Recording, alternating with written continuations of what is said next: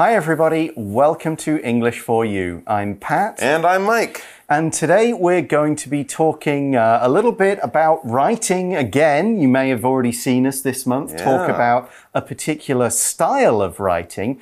Now we're going to talk about how writing can be good for you, not just in your motor skills, but in your kind of uh, inner mind and personality.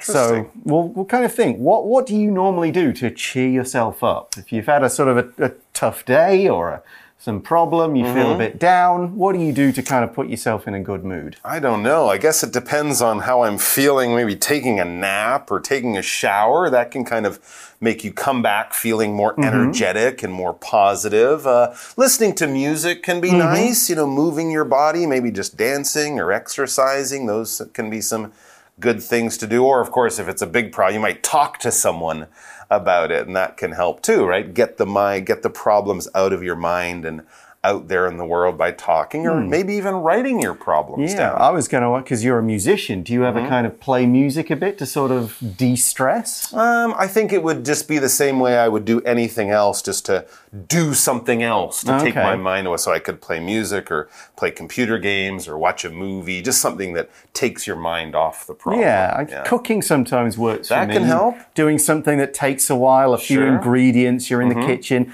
add music to the cooking. Right. And yeah, you sort of, and then you've got a nice meal waiting for you, You at make the end your favorite comfort food at Right. the end too. Yeah. Yeah, so that's uh, there are lots of different ways. You know, some people go for a walk outside yeah. or play with a dog. It could be anything. Just hit up some video games for a quick 15 Why minutes not? to clear things out. Today we're going to look at how writing can help with this process. So Hmm. let's read through day 1 and learn more. Reading. How writing can improve your mental health. Ernest Hemingway once wrote, Write hard and clear about what hurts. Writing may improve your mental health by increasing your level of self awareness. Your mental health is the condition of your mind and emotions. Self awareness is the ability to focus your attention on yourself. It helps you trust yourself and be more accepting of others. When you write, you express what you think and how you feel. Writing for yourself, such as writing in a journal, enables you to express yourself without worrying about upsetting or being judged by anyone. Three popular types of writing are expressive writing, reflective writing, and creative writing. Expressive writing is personal and deals with how you feel. You don't need to worry about your spelling or grammar in this case. You don't even need to be concerned with the details or events of a story. The most important thing is to write what you're feeling. It can be very useful for dealing with difficult or stressful events. So the article starts with a quote from a very famous writer. You might have heard of Ernest Hemingway. Ernest Hemingway once wrote, Write hard and clear about what hurts. Wow. Yeah. Okay. Well, he was a manly man, He wasn't was. he? He was kind of take on the world kind of guy. But there you go. Write hard and clear about what hurts. Be very honest about your deepest feelings, even things that hurt you in the past. Well, that is certainly going to get a lot of emotion out on the page. And as the article explains, writing may improve your mental health by increasing your level of self-awareness. Ah, interesting. So this is, you know, kind of talking about writing as a, as a form of sort of therapy, you know, helping your mind heal or helping your emotions go from sad or upset to happy and more peaceful in the same way that we talked about, you know, talk to your friends about your problems or go for a jog and get your energy out that way. Well, writing can often give you some of those same benefits. It won't give you the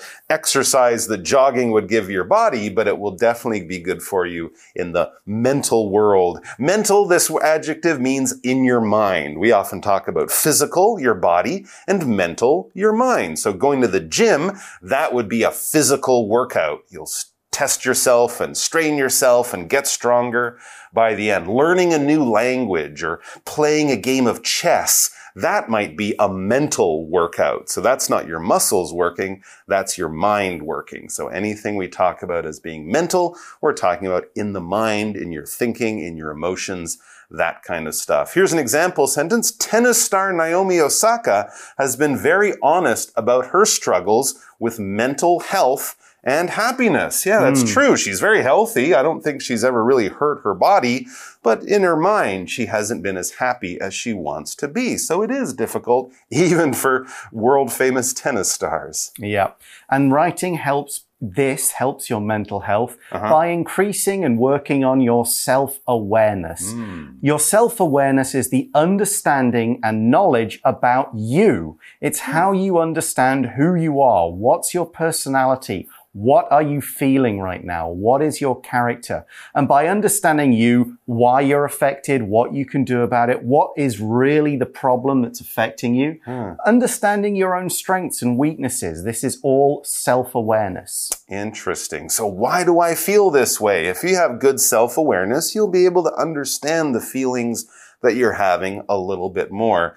The article continues by telling us your mental health is the condition of your mind and emotions in the same way that your physical health is the condition of your muscles and bones and organs and your body. Your mental health is about your mind and your emotions. If we talk about the condition of something, either physical or mental, we're talking about how it is. We're talking about if it's bad, if it's good, if it's hurt, if it's healthy, if it's broken, if it's working perfectly, that kind of thing. As you get sick, your physical condition will get better, but then when you stay home and take your medicine and see the doctor, hopefully your condition will get better. If we're buying things, you might see something on sale in a store and think, well, it's, it's a good price, but is the condition still as good as one I, that I would pay more money for? Is it broken? Is it scratched? Is it damaged in some kind of way? And well, if you think about the weather, the weather are the conditions outside. Is it sunny? Is it rainy? Is it cold? Is it windy?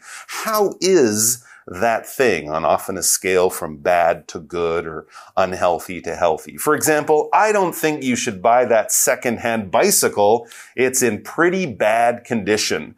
And of course, we could say that for any secondhand thing, mm. a hmm. guitar, a, a, hat, a pair of shoes, or a car. We have a bit more about self-awareness in the next sentence in the article. It says, self-awareness is the ability to focus your attention on yourself kind of be honest with yourself. Don't hide from your problems or your sad feelings, but focus on them, deal with them, understand them. Okay, don't just pretend I'm fine, everything's fine, when you're really not, when you're really upset inside. And what else can self-awareness do? It helps you trust yourself and be more accepting of others. Yeah, if you feel a certain way, it's not bad. It's just the way you feel. So you have to trust yourself and trust your emotions. Know yourself. That can help too. And of course, if you know yourself and understand how you think and how you feel things, you will be more accepting of others. You'll understand what they're going through and why they're feeling things because you felt the same way at another time. So in that sentence, we saw our language in focus for today. And it's about adjectives. Adjectives often appear in the VING or the past tense forms of a verb. An ED adjective describes how you feel, bored, tired, excited. An ing adjective describes something. And we often use this with an emotional adjective. If you're accepting or accepting of something, we use the ing because that describes you. If you're concerned or concerned about something, that is an ed one because it describes how you feel. It doesn't describe you. You can follow these with a noun as well, like an interesting movie, an interesting sport, an exciting game. Or you could use a preposition, accepting of, and then you know what that thing is. Concerned about, and you know what that thing is. For example, you could say, this is a very boring book. That's a noun. I'm very excited about this movie. How you feel about something else. So these are the things we're looking at this mental health and self awareness, and writing helps with both. Hmm, absolutely. And when you write, you express what you think and how you feel. Yeah, exactly. It's about letting things out. Of course, you can write about anything, but here we're talking about writing as a way of learning your, learning self-awareness and dealing with your mental health. It's good to express yourself when you have strong feelings of any kind, really, because when you express yourself, you're basically letting people know what you think or what you want to say. The most simple way to express yourself is talk. Say what you're thinking. Say what you want. Say what you're feeling. That kind of thing. But of course, we can also express ourselves through writing, which is kind of like talking. But then Many types of art will allow you to express yourself. You can express yourself through dancing, through painting, through writing poems, through writing stories. Um, almost anything that you can think of that's artistic is the artist expressing themselves. They're telling the world, this is what I think, this is what I feel, this is what I want to say. Mm. And writing is one of these options, and it's quite a good one in some ways, especially because you only have to write for yourself. Right. No one has to read it. That's a good point. As the article says, writing for yourself, such as writing a journal, enables you to express yourself without worrying about upsetting or being judged by anyone. So that's true. You might feel, oh, if I write this, what if someone sees it? oh, no. It might be upsetting. So, right, when you write, you might think, oh, I'm writing this, I might upset someone. I might make them feel sad or unhappy. They might feel disappointed in what I really feel about them. That's what it means to upset someone, to do something to make them sad, unhappy, maybe even a bit angry. For example, Brandon upset his parents when they caught him in a lie. So from that sentence, Brandon probably figured out he'd be judged by mm, his parents. Yeah, absolutely. And notice here we're using this word judge as a verb. You guys might know it as a noun. This might be someone who gives a score to people in a contest. If you're in a, a dancing or a speaking contest, the judges will give you your score and pick the winner. Or of course, a judge in a court will sit there and judge the criminal and send them to jail for a certain amount of time. But both of those situations, we could also use judge as a verb. The judge judges whether the criminal is innocent or guilty, or the judges in the competition judge that Cynthia was the best speaker, mm. so she came first. If you judge, you're sort of giving a score. Or in this sense, we're talking about this is what I think. I'm sort of putting a label on a person because I'm looking at what they do. I'm thinking about what they do comparing it to good or bad things that I've seen or experienced before. And I'm saying, I think it's this. And that can be okay, right? Mm-hmm. If you're going out to a restaurant and saying, it's a good restaurant, but the desserts are too small. You're judging that restaurant. But when we judge other people, that's where it gets a little bit, uh, you know, a little bit uncomfortable or a little bit uh, risky or dangerous because you don't know those people. You aren't those people. You can't get in their minds. So judging other people because of their actions can often lead to problems if you're having a relationship with that person. Here's an example. Danielle thought her friends were petty and small-minded because they often judged others on their little mistakes. Oh. You ah. know, they're at school and this girl comes in. Oh, look, her shoes don't match her dress. oh, she's, oh, she's a loser or something yeah. like that, right? It can be fun, but it can also really hurt people's feelings. It's fun if it's someone you don't know, yes. right? If it's someone in a movie or something like that, that could be kind of fun. But if it's real people in the real world, it can lead to hurt feelings. Okay, and you wouldn't want your writing to be judged. You don't want people to think, well, you're a terrible person right. if you wrote this, that kind of thing. So it's good to just write for yourself, and there are different ways we can do it. As the article says, three popular types of writing are expressive writing, reflective writing, and creative writing. Oh. Now we'll deal with all these three in today and in tomorrow's article, starting with expressive writing. If something is expressive, it is full of expression. It is meaningful. Think of the word we used earlier, express your feelings. You mm-hmm. want to share them with the world. You want to take them from inside you and get them out. And this is what it means here. Expressive writing would take your real feelings and put them on the page. You'd probably use I. I feel mm-hmm. this way. I don't like this. I hate this happening. This makes me so angry. You'd be getting your feelings out in this way, in a very expressive way that's full of that emotion, full of meaning for you. Here's another way we could say or use this word. The performers used expressive dance to tell the story of the Titanic. The dance, the way they oh. moved, told that story. It was full of emotion, full of meaning, communicating things to the audience. Very, very interesting. And then we also had the word reflective. Okay, reflective, it's an adjective and it kind of relates to thinking about things very deeply, especially experiences you had in the past. And then you don't just go, huh, that was interesting. No, later on you kind of think back and, and kind of review your feelings. It's kind of like studying your feelings or studying events from your past and thinking about them and, and allowing yourself to feel things about them as well. Okay. So when we're reflective about something, we're kind of spending a little bit time, a bit of time, you know, thinking about the past, thinking about what happened, and then kind of looking at it after some time has gone by and seeing, you know, how did we feel or how do we feel now compared to back then when it happened? Yeah, maybe looking back to think, what mistakes did I make? What did I learn?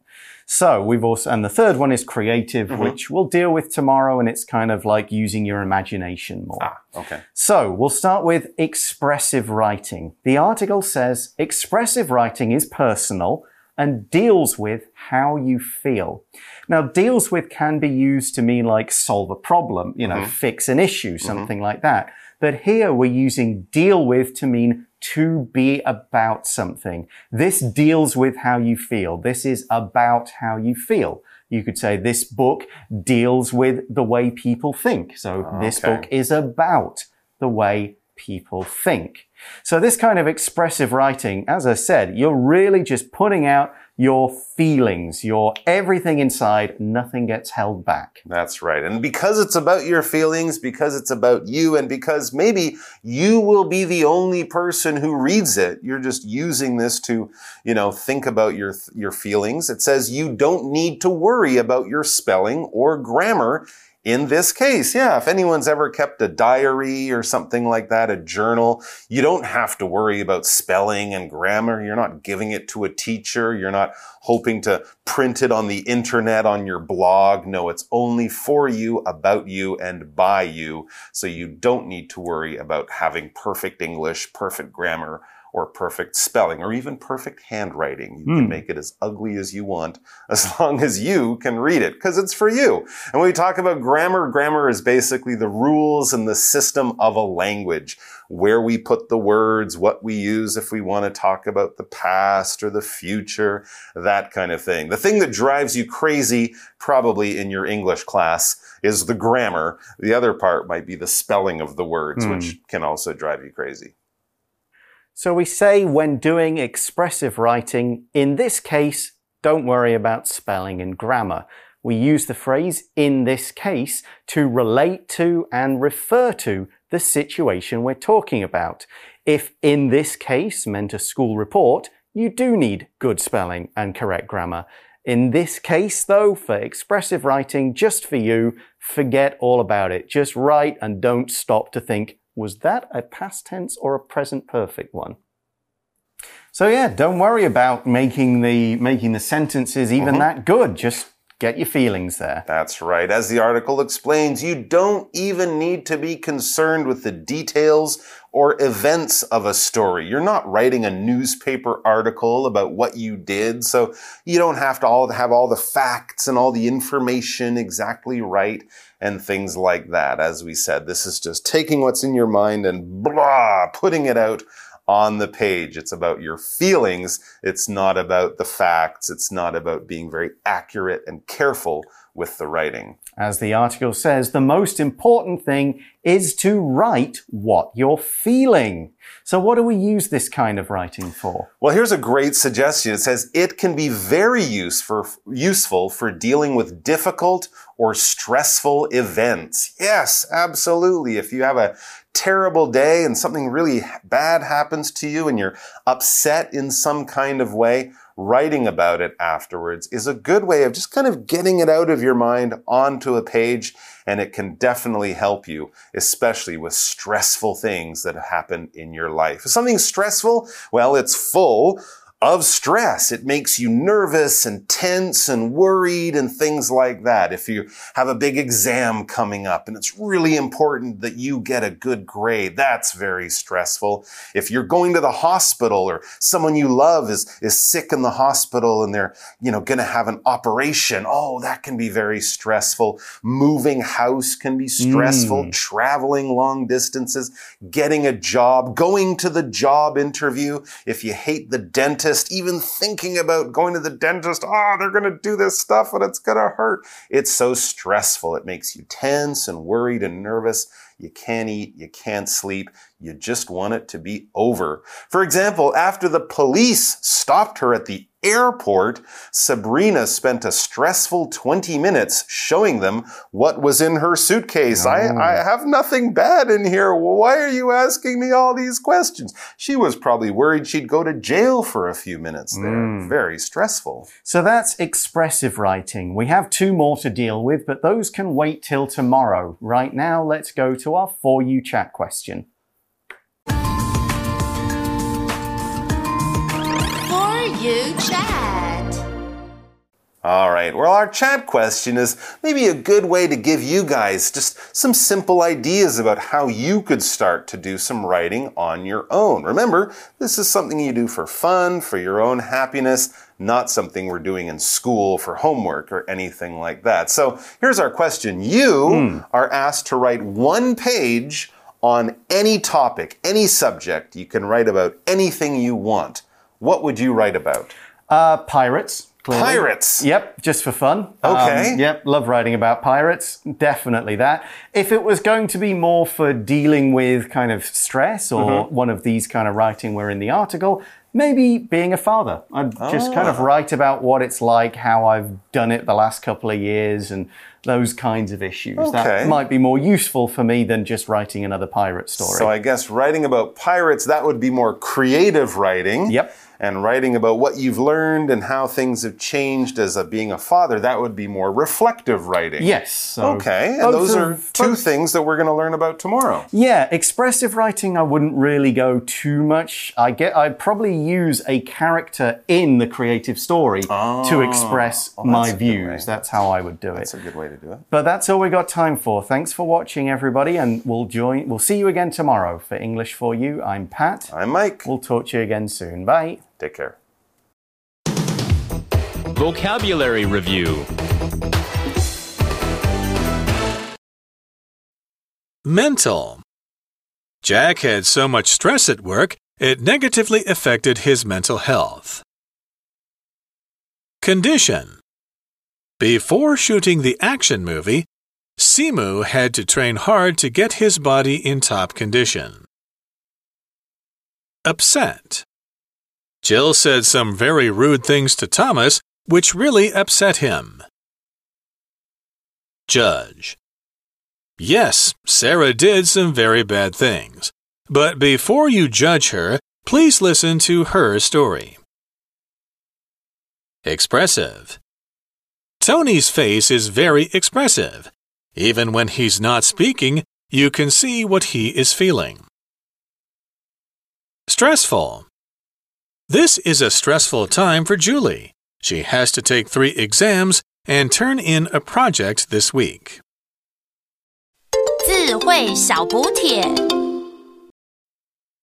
Reflective Grammar